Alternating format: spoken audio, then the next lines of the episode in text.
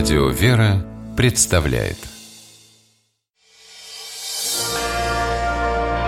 Прогулки по Москве О видимом и сокровенном Здравствуйте, дорогие слушатели. Меня зовут Алексей Пичугин, и мы отправляемся гулять по Москве. В Москве мы сегодня гуляем в компании Михаила Хрущева, преподавателя истории, москвоведа. Михаил, здравствуй. Здравствуй, Алексей. Отправляемся сегодня в одно из самых родных для нас с тобой мест Москвы. А, в знаковых. Ник... знаковых, в Никитников переулок, в храм Троицы в Никитниках, где практически мы там больше 20 лет назад познакомились. А, самый центр города, метро Китай-город. Мы выходим по указателю Славянская площадь, улица Варварка. Выходим как раз на улицу Варварка, поднимаемся с подземного перехода и поворачиваем направо. Направо мы поворачиваем как раз в том самом месте, где когда-то проходила стена Китай-города. Здесь начинается уже у нас э, старая площадь.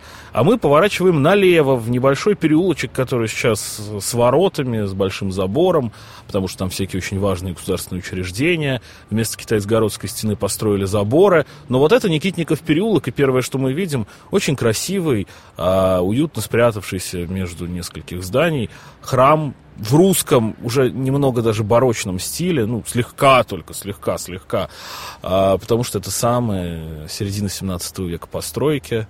Михаил, удрученный, качает головой и сейчас будет меня поправлять. Итак, мы поднялись в Никитников переулок и увидели прекрасную церковь Троицы в Никитниках, которую ученые называют, можно сказать, эталонным стартовым образцом русского московского узороча 17 узороча, века. Хорошо, да, договорились. Да. А история этих мест следующая. Вот если мы сейчас оглянемся, мы увидим множество высоких зданий, которые церковь окружили, и на их фоне она совсем не кажется такой огромной. Сейчас мы проводим мысленный эксперимент и убираем мысленно, мысленно, убираем все вокруг стоящие здания. И, ну, и забор. И забор. Все убираем, и остается у нас церковь Троицы в Никитниках. Теперь посмотрите, какой масштаб. Она стоит еще и на возвышении. Все видно было издалека, из-за Китай-городской стены, ее, из, с Ивановской горки ее было видно. Она возвышалась и украшала эту часть Китай-города. Переулок, в котором мы находимся, называется Никитников.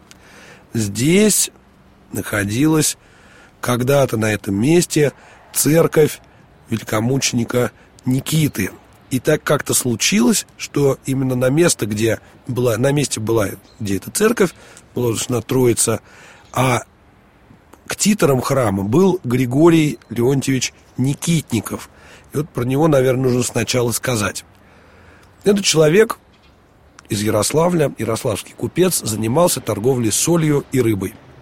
И торговля солью принесла ему огромные деньги – и эти деньги он достаточно разумно тратил, в частности, вкладывался во второе ополчение. В подписных листах 17 века, там, начало 17 века, где вклады в ополчение, можно видеть подпись этого человека. Очень большие деньги он дал на освобождение России от литовцев и поляков. И за свои заслуги всячески поощрялся, а потом царь ему велел переехать из Ярославля в Москву. Вот сюда. Здесь были палаты э, Никитникова. Они, к сожалению, до нашего времени не сохранились, а жалко. Потому что, например, Павел Олепский пишет, что эти палаты там могли соревноваться с дворцами царскими по своему убранству. А, а рядом... когда они прекратили свое существование? Ну вот где-то в 18 веке от них точно уже ничего не оставалось. Ну, точно не оставалось уже самих палат. Они были перестроены многократно. Сейчас на их месте находится здание администрации президента, один из корпусов, и гостиница «Боярский двор». И церковь здесь же, на, на дворе Никитникова, была построена в 1630-е годы. А, есть данные, что 1631-1634 годы. Э, некоторые говорят, э, ну, такая дата основная. И росписи в церкви были сделаны уже в 1650-е годы. Церковь очень интересная, а несмотря на то, что заказчик из Ярославля, никаких прям вот ярославских деталей ос- особенных мы в церкви не видим. Богатых изразцов. Ну, изразцы есть, но их немного. То есть тут как-то вот такой московский стиль. Церковь, несмотря на то, что кажется очень компактной на фоне вот этих больших зданий, она внутри очень много имеет помещений, и здесь два яруса в подвале Один Подклете, ярус выс- да. высокий подклет, и наверху несколько пределов. Подклет вплоть до начала 20 века был исключительно хозяйственного назначения. И, Ну, э, до революции потом там размещались. до революции, Да. в 1903 году, там был устроен, собственно, предел грузинской иконы Божьей Матери. И, а, собственно, переулок некоторое время назывался Грузинским. И э, здесь, собственно, хранился чудотворный список грузинской иконы Божьей Матери. И до сих пор хранится. Можно Ну, в самом храме. в самом храме. А вход в, э, в подклет идет вот из-под арок, арок таких, которые мы видим, если зайдем поглубже в Никитниковский переулок, в Ипатьевский соседний. А вход в основной храм идет через крылечко. Которая все 90-е годы отваливалась. Я боюсь, что отваливается до сих пор, правда. Ну, вот реставрировали. подреставрировали, но кто знает. Ну, честно сказать, место, на котором стоит этот храм, достаточно такое нестабильное, да и еще постройка новых домов многочисленных, оно нарушило, правда, баланс здесь. И действительно тектонические условия привели к тому, что крыльцо было в очень большой опасности. И вот мы поднимаемся на самый верх и оказываемся э, у входа в храм. Дальше у нас такая галерея, гульбище. И здесь мы сразу обращаем внимание на то, что храм сейчас действующий. Здесь проходит служба регулярно. А на входе, собственно, в главный предел мы видим прекрасные железные ворота, покрытые узорами. И если мы внимательно приглядимся, то между металлическими деталями мы можем даже увидеть фрагменты слюды, которым была покрыта э, вся поверхность ворот. То есть при свете свечей, факелов они очень красиво играли. Когда Даже мы- чем-то на витражи напоминало. Ну, такие маленькие. ну, не на просвет, на, на- на фоне металла. Когда мы заходим внутрь уже главного предела, мы видим прекрасную роспись. Роспись это сделана в 1650-е годы мастерами из оружейной палаты. О чем это говорит? Я про Симона Ушакова могу сказать. Да, вот почему здесь такой вот такие серьезные мастера? Почему? Потому что это один из крупнейших купцов нашей страны, который кредитовал неоднократно царское правительство. То есть- Судя по вот этому, по этой бригаде, не требовал отдачи. То есть тут надо понимать, что в 17-18 веках понятие купца, привязанного к месту, там, ярославский купец, он уже давным-давно жил в Москве, и к Ярославлю имел посредственное отношение, но он был приписан к нему, к этому городу. Точно так же, как где-нибудь в нынешней Владимирской губернии, в Ярославской губернии, можно встретить церковь, которую построил московский купец. И далеко не факт, что этот московский купец родился в Москве. Он просто к тому времени уже был приписан к этому городу, но происходил из этих мест, вероятнее всего, и поэтому строил на своей родине храм. Да, тут э, еще следует сказать, что ну, Никитников, он был гостем, то есть он был с правом международной торговли, вообще очень серьезный человек.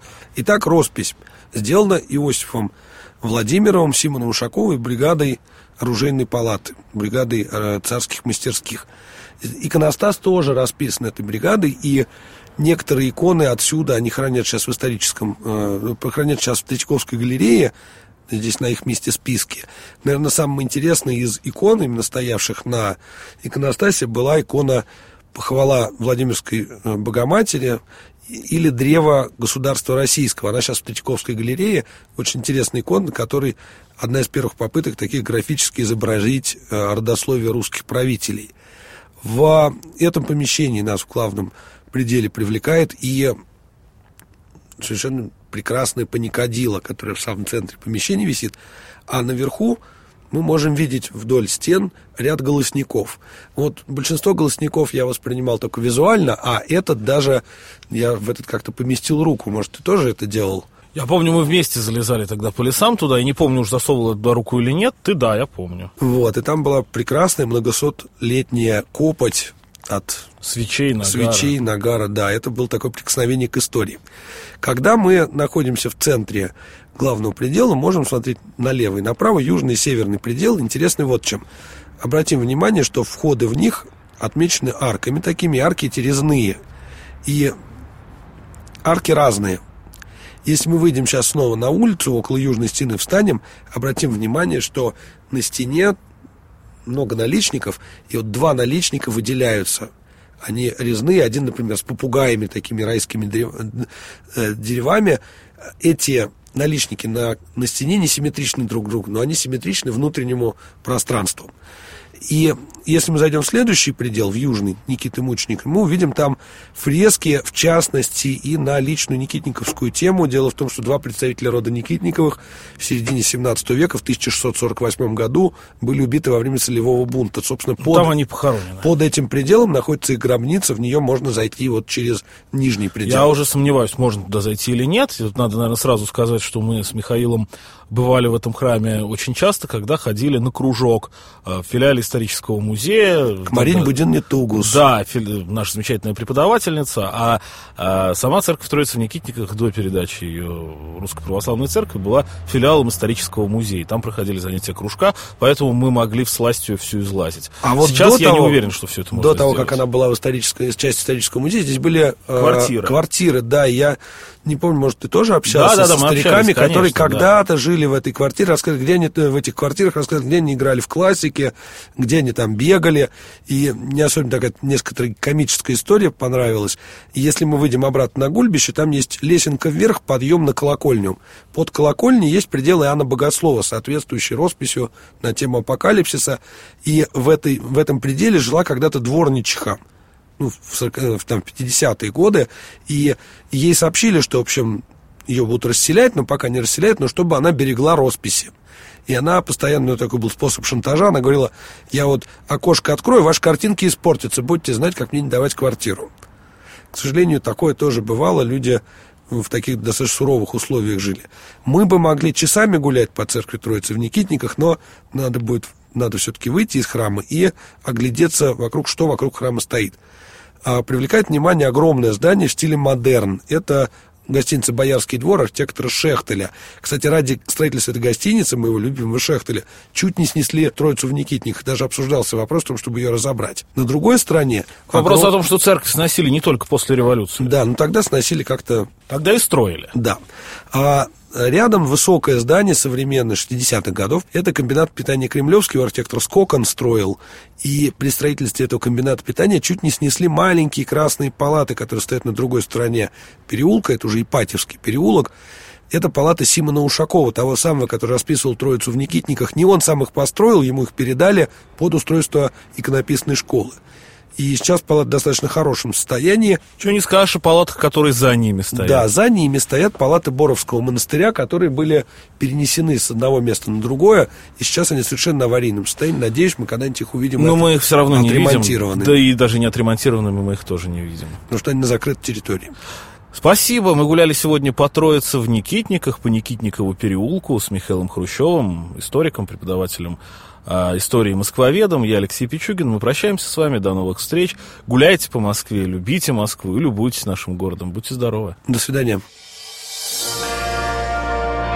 Прогулки по Москве. О видимом и сокровенном.